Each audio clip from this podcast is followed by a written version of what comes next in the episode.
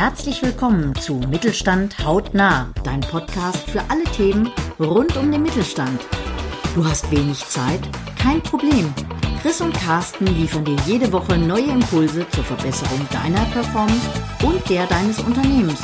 Und das in nur 1000 Sekunden. Jetzt wünschen wir dir erstmal viel Spaß mit der aktuellen Folge. Heutiges Thema Steigerung der Profitabilität. Und dazu haben wir entschlossen, uns eine Doppelfolge zu machen, beziehungsweise zwei Folgen und wollen das Ganze mal beleuchten. Ganz klar, einmal aus Sicht des Vertriebs, aus Marketing-Sicht und damit beginnen wir heute aus Sicht des Einkaufs und der Logistik. Carsten, wie steigert man am besten die Profitabilität? Ja, also du hast ja schon angesprochen, am, am, Ende sind es ja zwei Stellschrauben, an denen man sehr schön drehen kann. Du kannst mehr verkaufen, damit deine Kosten weniger ins Gewicht fallen. Das ist dann eher äh, die Sichtweise, die wir im nächsten, in der nächsten Folge beleuchten werden, wo, wo du ja der Experte bist. Du kannst aber auch schauen, dass du im Prinzip deine Kosten senkst oder vielleicht auch ähm, nach Möglichkeit nicht, ähm, nicht im gleichen Maße steigen lässt, also unterproportional steigen lässt. Und äh, ja, da, darum soll es heute so ein bisschen gehen. Ich habe da einfach mal einfach mal geschaut und habe fünf Punkte mal mitgebracht, weil ich glaube, ansonsten wird es ein bisschen zu überladen. Also das sollen ja schon konkrete Hinweise und Impulse sein, die du als Hörer dann mitnehmen kannst. Und da habe ich mir einfach mal fünf rausgesucht, genau. Dann leg mal los.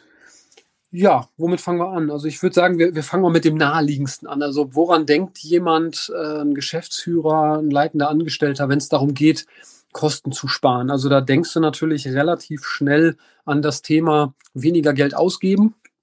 Das heißt, was recht naheliegend ist, ist natürlich alles, was in Richtung Investitionen geht, erstmal zu stoppen.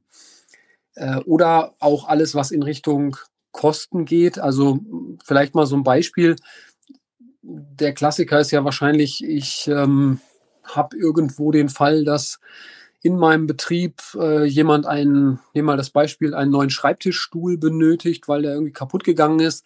Und im Normalfall würde ich den jetzt einfach ersetzen. Jetzt habe ich aber vielleicht in der aktuellen Situation nicht alle Schreibtische besetzt. Rein theoretisch kann ich vielleicht auch ähm, mit einem anderen Arbeitsplatz sogar so einen Schreibtischstuhl teilen, weil permanent äh, Mitarbeiter im mobilen Arbeiten unterwegs sind. Dann kann ich natürlich solche relativ einfachen, ist ja wirklich ein banales Beispiel jetzt, Mittel nutzen, um genau diese Kosten nicht zu verursachen oder zumindest ein Stück weit äh, zu verschieben, so dass ich sie eben dann habe, wenn sie mir weniger weniger wehtun, sage ich mal. Das Ganze funktioniert natürlich auch, ist ja auch naheliegend mit ähm, Maschinen oder Vorrichtungen oder Anlagen. Da bin ich allerdings der Meinung, sollte, solltest du dann genauer hinschauen und nicht pauschal sagen, ich streiche das mal, weil unter Umständen ist das ja eine Anlage, eine Maschine, die du für Produkte benötigst, die dir zukünftigen Umsatz bringen sollen. Also da würde ich dann eben schon einfach, einfach auch ein bisschen genauer hingucken und an der Stelle überlegen, macht das jetzt Sinn? Kann ich das Projekt verschieben?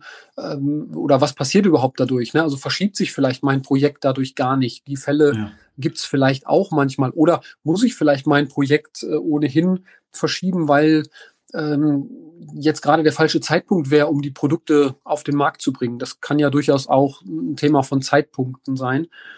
Ja, und äh, was ja dann auch als, als allererstes in der Regel gemacht wird, das fällt genau in die gleiche Kategorie Kosten reduzieren, ist das Thema Weiterbildung streichen. Ne? Das wird mhm. immer sehr, sehr schnell gemacht. Meine persönliche Meinung, ich wäre auch da äh, nicht so pauschal. Also ich würde da auch eher so rangehen, dass ich mir genau überlege, was brauche ich und worauf kann ich verzichten. Denn das Ganze klar, hat natürlich irgendwo ein Preisschild im Sinne von, ähm, von Stimmung und Motivation im Team, hat aber auch das Preisschild, wenn ich jetzt an der falschen Stelle spare und äh, mir Wissen nicht aneigne. Also Beispiel, wir haben ja eine Folge gemacht zum, zum Thema, was brauche ich eigentlich für Kompetenzen, um virtuelle Events durchzuführen. Wenn ich jetzt an sowas spare, dann fällt mir das vielleicht ein paar Wochen später schon direkt wieder auf die Füße. Deswegen wäre ich da auch nicht so pauschal unterwegs, sondern würde auch da einfach ja, ein bisschen genauer hingucken und mir vorher einfach ein paar Gedanken machen, was, was ist denn das, wo ich wirklich drauf verzichten kann? Oder vielleicht muss ich ja nicht mal drauf verzichten. Das ist ja auch ein ganz interessanter Gedanke. Vielleicht gibt es ja auch im Unternehmen Leute oder in befreundeten Unternehmen, die mir das Wissen vermitteln können. Vielleicht muss ich ja nicht mal viel Geld ausgeben für sowas. Rein theoretisch kannst du ja auch schauen, ob du irgendwo äh, Tutorials findest im, im Internet oder ähnliches. Und äh, das Ganze ist ja unter Umständen dann auch eine Art von kostenloser Schulung. Hm. Also es geht schon ganz klar so raus, dass du sagst, ja, den Rotstift ohne Sinn und Verstand anzusetzen, kann man machen, muss man aber nicht. Genau, ist halt immer die Frage, welches Ziel du am Ende verfolgst. Ja. Ähm, das äh, würde ich so sehen, genau. Und ähm, ja, im Prinzip die gleiche Kategorie, aber ich habe das für mich mal als zweiten Punkt aufgelistet, weil das nämlich nicht so offensichtlich ist und ja oft ein Stück vergessen wird, aber auch einiges an Kosten in der Regel verursacht. Ich habe mir mal hier so den, den, den Punkt aufgeschrieben, Abos kündigen. Mhm. Was steckt dahinter? In, ja, über die Zeit sammelt sich ja so einiges an. Ne? Also da habe ich vielleicht irgendwo mal ein Abo für eine Fachzeitschrift abgeschlossen und die habe ich am Anfang vielleicht auch mal gelesen. Jetzt wandert die vielleicht auch noch durch die Firma und ich hoffe, dass die manche Leute lesen. Vielleicht wird die aber auch gar nicht gelesen. Oder Vielleicht habe ich auch äh, über die Jahre einfach eine gewisse Anzahl an, an äh, Mobilfunkverträgen angesammelt, wo ich bestimmte Geräte gar nicht brauche. Also das gibt's ja auch, dass, dass Mitarbeiter dann äh, ja irgendwo ein Handy oder ein Smartphone haben, das aber gar nicht nutzen, manchmal auch vielleicht gar nicht haben wollen.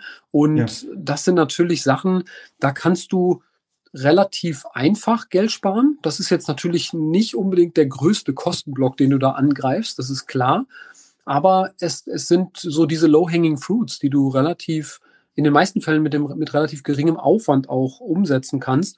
Und wenn du dich da, da oder wenn du da jemanden benennst, der einfach mal schaut, was haben wir denn eigentlich für, für Abos in, in der Firma oder welche Mobilfunkverträge werden denn genutzt oder nicht genutzt, dann ähm, kann da natürlich auch so ein bisschen was an Potenzial stecken, was du äh, einfach einsparen kannst und ähm, ja, Kosten, die du reduzieren kannst.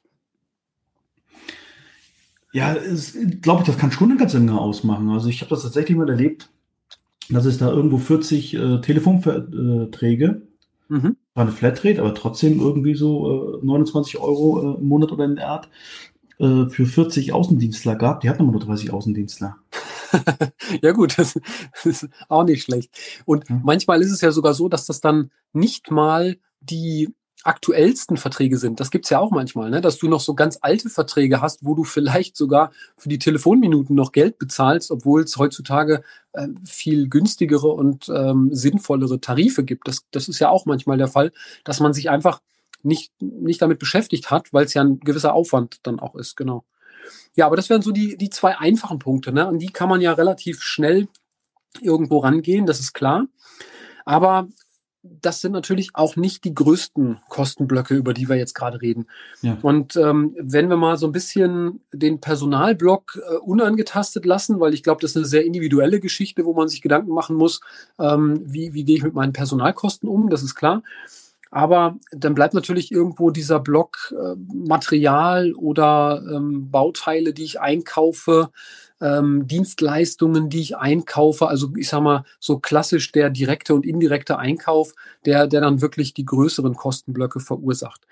Und wenn wir jetzt mal bei den letzten drei Punkten in die Richtung schauen, da ist aus meiner Sicht ein Punkt, das wäre für mich jetzt so Punkt Nummer drei, den, den du prüfen kannst, ob du langfristige Verträge dazu nutzen kannst, Skaleneffekte zu erzielen. Mhm. Also nicht, ob du langfristige Verträge hast und die dafür nutzen kannst, sondern ob es möglich ist, dass du mit bestimmten Lieferanten über langfristigere Verträge sprichst, um ein größeres Volumen zu bekommen äh, für dein oder äh, ein größeres Vertragsvolumen zu bekommen und äh, dadurch dann eben die Möglichkeit schaffst, dem Lieferanten eine gewisse Planungssicherheit zu geben und ähm, für dich dann eben einfach bessere Konditionen rausholen kannst, weil du ja über ein größeres Volumen sprichst.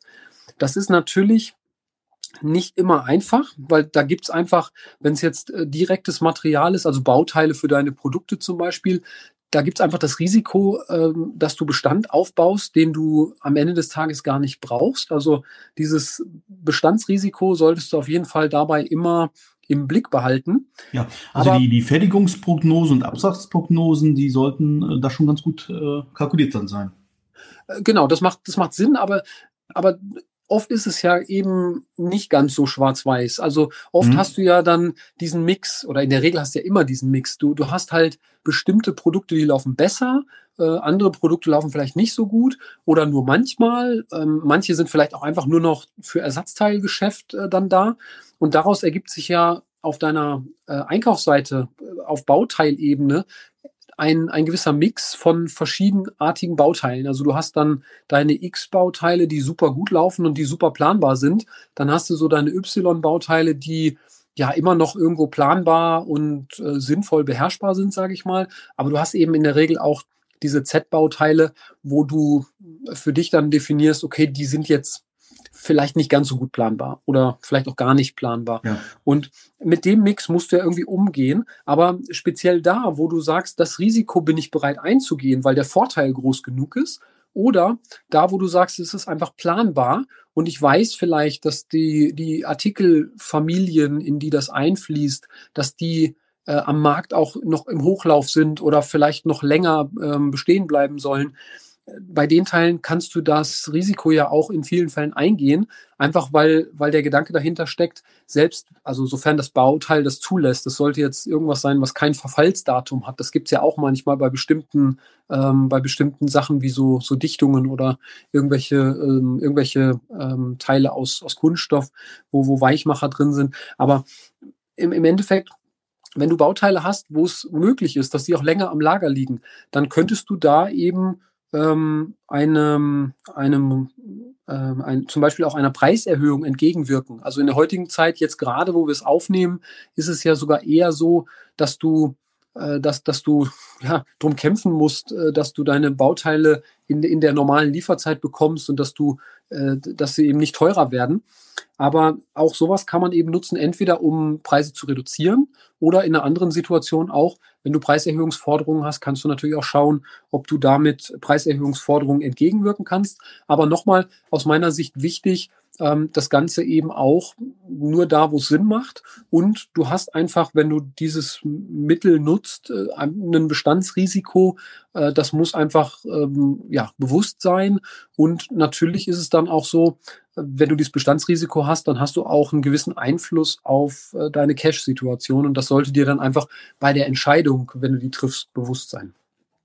Ja, aber würdest du auch, äh, vielleicht, vielleicht kommt das noch, aber in dem Zusammenhang fällt mir gerade ein, gibt es Sinn, äh, Lieferanten zu, sprich zu sagen, okay, du hast heute für äh, eine Produktgruppe drei Lieferanten, dass du sagen, okay, du schmeißt einen raus und ähm, fokussierst dich nur noch auf zwei, um dadurch die äh, Einkaufsvolumen zu erhöhen? Oder würdest du eher sagen, nee, doch lieber breit aufgestellt bleiben?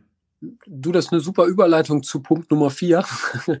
ähm, auch da kommt es natürlich immer so ein bisschen drauf an, was möchtest du haben, weil je mehr du bündelst, umso mehr Risiko gehst du natürlich ein, weil du also weniger Bezugsquellen hast, Risiko, ist ne? klar.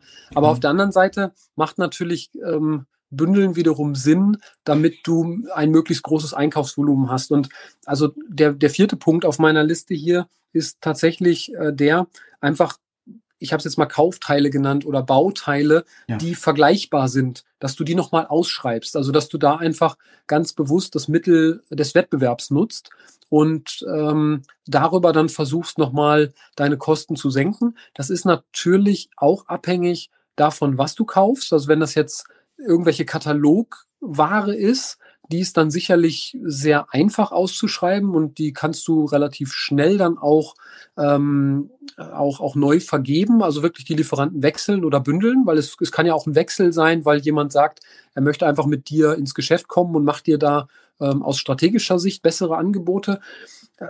Es kann natürlich aber auch sein, dass du irgendwo Bauteile hast, äh, die speziell für dich gefertigt werden, wo du eine Zeichnung erstellt hast und äh, der Lieferant muss erstmal verstehen, worum geht's da.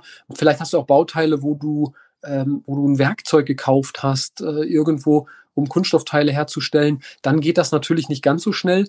Und dann ist es immer die Frage, inwieweit ähm, bringt dir dann bei so einer langen Zeitschiene dieses Mittel dann den, den erhofften Vorteil. In Summe ist es aber natürlich nie verkehrt, aus Einkaufssicht zu schauen, dass du einen Wettbewerb äh, da drin hast, weil, ähm, ja, wie sagt man so schön, Wettbewerb belebt das Geschäft, ne? Ja, definitiv.